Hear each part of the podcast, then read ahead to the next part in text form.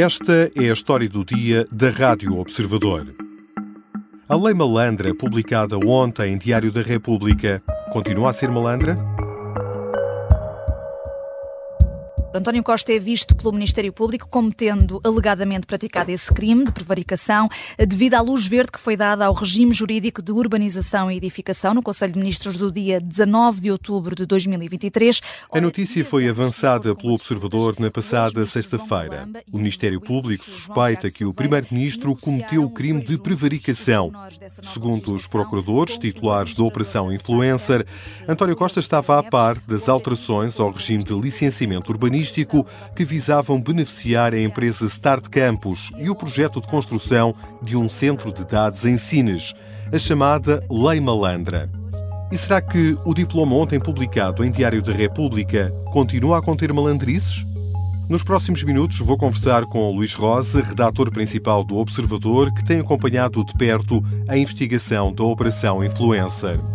Eu sou o Miguel Videira e esta é a história do dia de terça-feira, 9 de janeiro.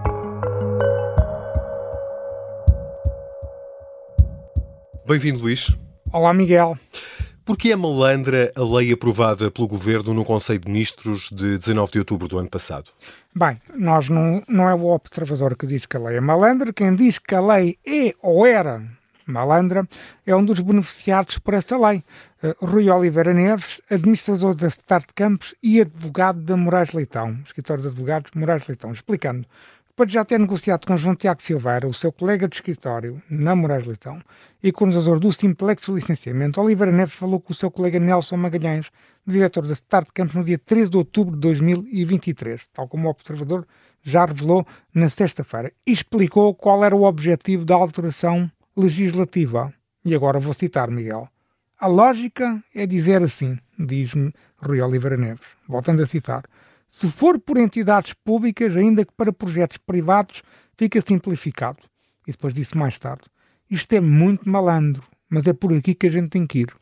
Daí esta designação para este, para este diploma à lei malandra. E essa malandrice estava configurada na linha H do número 1 do artigo 7 do novo decreto-lei que altera o regime jurídico de urbanização e edificação. E peço desculpa por todo este juridiquês, que não é meu hábito. Mas na prática, o que esta alteração visava era fazer com que a Start Campos não tivesse que apresentar um processo de licenciamento para continuar a expansão do data center. Portanto, era uma lei feita à medida especificamente para esta empresa, especificamente para este projeto da construção de um centro de dados em Quem o diz é o Ministério Público e é essa a lei à medida é uma expressão que os procuradores do processo influencer utilizam nos documentos do processo. Eh, tu já aqui levantaste o véu. Quem foi ou quem foram os responsáveis pela elaboração deste diploma? Em primeiro lugar, é importante esclarecer que as suspeitas do Ministério Público apontam para o seguinte: que a lei foi negociada a tal lei malandra foi negociada por João Galamba e João Tiago Silveira com Rui Oliveira Neves e outros responsáveis da Start Campos.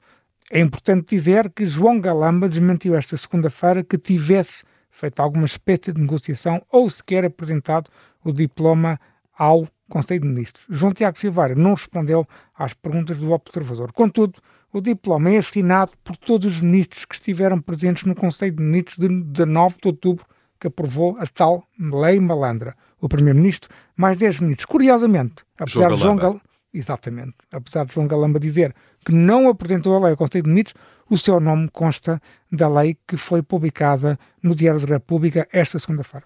E o Primeiro-Ministro sabia que a alteração ao regime jurídico de urbanização e edificação tinha como propósito beneficiar a Start Campos, sendo eh, pelo menos essa a suspeita do Ministério Público? Pois essa é a pergunta de um milhão de dólares para a investigação criminal, porque o dolo a intenção de beneficiar alguém é um dos requisitos do crime de prevaricação. E, portanto, veremos se a investigação consegue recolher dados e indícios para isso. Que tipo de crime é este, o crime de prevaricação, Luís? Bem, vou-te explicar, explicando tão bem quais são os requisitos do crime. Em primeiro lugar, é um crime que tem que ser cometido pelo titular de cargo político. Em segundo lugar, esse titular de cargo político tem que estar e exercer funções. Em terceiro lugar, é um crime que visa prejudicar ou beneficiar alguém, sendo que a jurisprudência não prevê que tenha de haver um resultado final, a mera, basta a mera tentativa para o crime se consumar. E nem tem de existir o enriquecimento de alguém, basta-se provar que a lei, neste caso concreto, que a lei beneficiou alguém. Em quarto lugar, decidir contra direito, sendo que o quinto é o dolo, tem que haver a intenção de prejudicar alguém. Uh, Luís, e, e, António Costa, em função destas suspeitas do Ministério Público, vai ser constituído arguído? Eu arrisco a dizer que é cada vez mais provável, apesar de não ser uma certeza. Pode ainda existir a hipótese de António Costa não vir a ser constituído arguído e o Ministério Público arquivar o processo. No entanto, tendo em conta aquilo que nós publicamos na sexta-feira, todos aqueles dados que publicamos, parece-me que é cada vez mais provável que venha a ser constituído arguído. Se for antes de sair de São Bento, antes de deixar de ser Primeiro-Ministro, terá de ser interrogado e constituído arguído nos serviços do Ministério Público no Supremo Tribunal de Justiça. Se já tivesse ido de São Bento, veremos onde será interrogado, porque há juristas que defendem que o processo, mesmo assim, deve continuar na alçada do Supremo Tribunal de Justiça, porque tem a ver com crimes no exercício de funções. Agora, é importante referir que António Costa é considerado suspeito pelo Ministério Público do crime de prevaricação em regime de coautoria com João Galamba, uhum. que já foi constituído arguído, João Tiago Silveira, que também é arguído já, e Rui Oliveira Neves, que, além de arguído, chegou a ser eventualmente detido. E como é que aparece António Costa nesta história? Precisamente. Por causa da tal reunião de quatro horas que João Tiago Silveira disse ter tido com António Costa. Isso foi um facto, eh, um pormenor muito importante que o Observador revelou na última sexta-feira. João, Tiago Silveira, em conversa com Rui Oliveira Neves, no dia 13 de outubro de 2023, diz que o gajo, o Costa, que o Ministério Público pensa que é o Primeiro-Ministro, que o gajo está completamente entusiasmado com isto e estive, estive a falar com ele quatro horas. Portanto, é este indício que liga, na ótica do Ministério Público, António Costa, a esta matéria. Não nos esqueçamos também de uma coisa que é muito importante, que é abordar, porque um dos requisitos do crime é precisamente a decisão contra direito. E, e, o que é que é isso? Eh, uma nova lei pode ir contra o direito? Pois é, essa é a questão interessante que vai ser certamente explorada pelas defesas, é que, ao fim e ao cabo, é o legislador que define o que é ou não é a lei. E, portanto, neste caso, João Tiago Silveira era o legislador, o governo é o Poder Executivo tem, era efetivamente legislador e aprovou esta matéria no Conselho de Ministros, mas aqui a questão, a leitura do Ministério Público tem muito a ver com critérios, requisitos que também têm de existir para a elaboração, a elaboração de uma lei. Em primeiro lugar, a lei tem que ser abstrata, não deve visar o benefício de alguém. As escutas telefónicas indiciam que tem a intenção de beneficiar a Start Campos. E depois há um pormenor muito importante, é que há uma negociação que é apanhada por essas escutas entre dois colegas do mesmo escritório de advogados, isso reforça o conluio, em que um é o, é o legislador, que é João Tiago Silveira, o coordenador do Simplex do licenciamento, e o outro, o Rio Oliveira Neves, é administrador da Start Campos. E isso acaba por reforçar a ideia de que isto, esta, esta versão vai contra o direito porque não respeita os critérios da independência e da imparcialidade que devem reger as leis. E por isso esta expressão usada para qualificar esta lei, um diploma feito à medida para beneficiar a cidade de Campos. Já voltamos à conversa com Luís Rosa, redator principal do Observador. Na segunda parte, vamos eh, tentar perceber qual o papel do Presidente da República no processo de aprovação da nova lei e saber se o texto ontem publicado em Diário da República corresponde à primeira versão do diploma. Ainda há malandrice?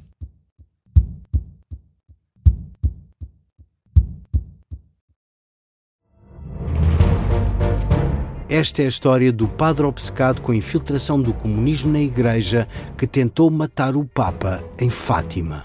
Que raio de coincidência! No dia 13 de maio. E, a partir desse momento, o Papa Voitila nunca mais deixa de olhar para Fátima. Episódio 1 o Anticristo, em Fátima. Matar o Papa é uma série para ouvir em seis episódios e faz parte dos Podcast Plus do Observador. Um novo episódio a cada terça-feira. Os assinantes do Observador têm acesso antecipado a todos os episódios desta série, já disponíveis em observador.pt. Os Podcast Plus do Observador têm o apoio da Kia. Estamos de regresso à conversa com o Luís Rosa, redator principal do Observador, que tem escrito sobre a Operação Influencer. Luís, o, Presidente da República deu luz verde ao diploma, aquela primeira versão do diploma, promulgou as alterações propostas pelo Governo ao regime jurídico de urbanização e edificação? Não, já desconfiávamos e ontem ficamos a saber, através do, da publicação ao final do dia de um comunicado que eu não direi, se não é único, é inaudito e é muito raro que Marcelo Rebelo de Sousa publique um comunicado com estas características, mas ontem, através desse comunicado, um comunicado extenso também, ficamos a saber que Marcelo Rebelo de Sousa não promulgou, que havia essa dúvida, não promulgou a versão original aprovada pelo Conselho de Ministros de 19 de outubro. E o que é que Marcelo Rebelo de Sousa diz nesse comunicado? Duas, duas mensagens bastante claras. Em primeiro lugar, faz questão de dizer que obrigou o governo António Costa, não assim com esta expressão, esta é a minha interpretação, mas que obrigou o governo António Costa a retirar a tal lei, a lei malandra, como dizia Rui Oliveira Neves e como Rui Oliveira Neves classificou. Marcelo explica no, no, comunicado que foi emitido que o governo alterou a proposta original e apresentou outra versão expurgada, entre outras matérias, expurgada da famosa linha H do número 1 do artigo 7 Em segundo lugar, segundo a mensagem do Presidente da República, fez questão de acrescentar que a lei a que foi promulgada serve apenas para entidades públicas e que a Start Campos não pode ser beneficiada por outra linha que ficou na versão final e que isenta de comunicação prévia e licenciamento urbanístico as entidades públicas que queiram construir, entre outras matérias, parques industriais, empresariais ou de logística, ou até mesmo zonas industriais e de logística. Só as entidades públicas. Só as entidades públicas. É isso mesmo que o Presidente da República faz questão de dizer no comunicado, e agora vou citar as últimas palavras do comunicado. Uhum. Este artigo, o que eu acabei de escrever, não inclui a matéria que cobria operações promovidas por entidades privadas em partes industriais. O Presidente da República está a querer dizer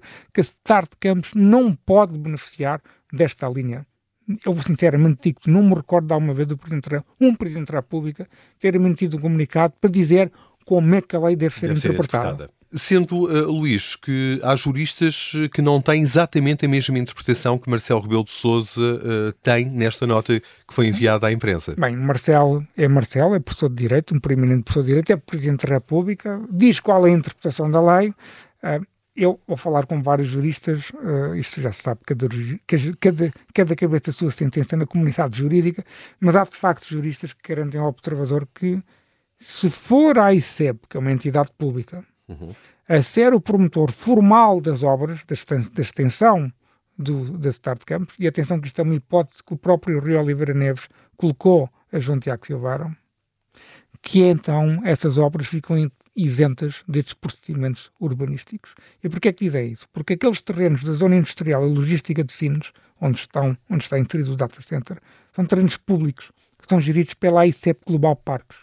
Ora, eh, nós falamos com outras empresas que também estão naquela área e confirmamos que o que costuma ser feito é um contrato de concessão de direito de superfície com o Estado, entre a empresa privada e o Estado. Ou seja, os terrenos nunca são dos privados. Uh, portanto, veremos, mas uh, se me quiseres, se me perguntares em quem é que eu acredito mais, eu diria que o Presidente da República o Presidente da República. Portanto, esta interpretação deve ser aquela que deve ser seguida eventualmente uma questão para ser dirimida em uh, tribunal. Uh, então, e se esta disposição deixou de constar na lei, a tal linha H, significa que o Primeiro-Ministro e todos os arguídos neste inquérito deixam de ser suspeitos da prática em coautoria do crime de prevaricação? Não, de todo em todo. Nós, na sexta-feira, uh, afirmamos, e porque temos essa informação devidamente confirmada, de que uh, isso não vai acontecer. Ou seja, o crime, na prática, já se consumou. Nós temos informação também, é essa a interpretação que o Ministério Público tem, e além do mais, há vários juristas que o dizem. Ainda esta segunda-feira, no programa Justiça Cega, tivemos o advogado Nuno Cervejeira na Mora a dizer exatamente a mesma coisa. Ou seja, existem aqui dois momentos de consumação do crime. Um primeiro momento é quando a lei começa a ser negociada entre João Tiago Silveira, o coordenador do Simplex do licenciamento, João Galambo e Rui Oliveira Neves. Negociações que o Ministério Público suspeita que António Costa estivesse a par. E depois há um segundo momento, que é um segundo momento de resultado, apesar da lei não, existir, não exigir isso, basta a, tenta, uh, basta a tentativa, como eu ainda há pouco expliquei na primeira parte, mas há aqui um resultado, é que a lei malandra foi de facto aprovada em Conselho de Ministros de 19 de outubro. Portanto, o crime, na ótica do titular da ação penal, já se consumou, e na ótica dos outros juristas, já se consumou.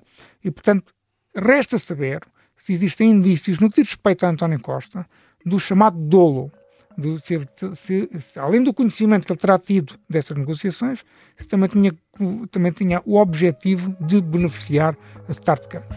Mas uh, o, o crime já se consumou. Essa a opinião expressa para alguns juristas que ouvimos de resto esta semana aqui na Rádio Observador. Obrigado, Luís. Muito obrigado, Miguel.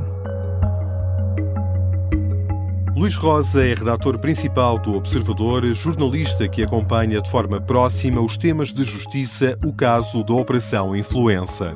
Esta foi a história do dia. Os sons que ouvimos foram retirados de noticiários da Rádio Observador. A sonoplastia é da Beatriz Martel Garcia, a música do genérico do João Ribeiro. Eu sou o Miguel Videira. Até amanhã.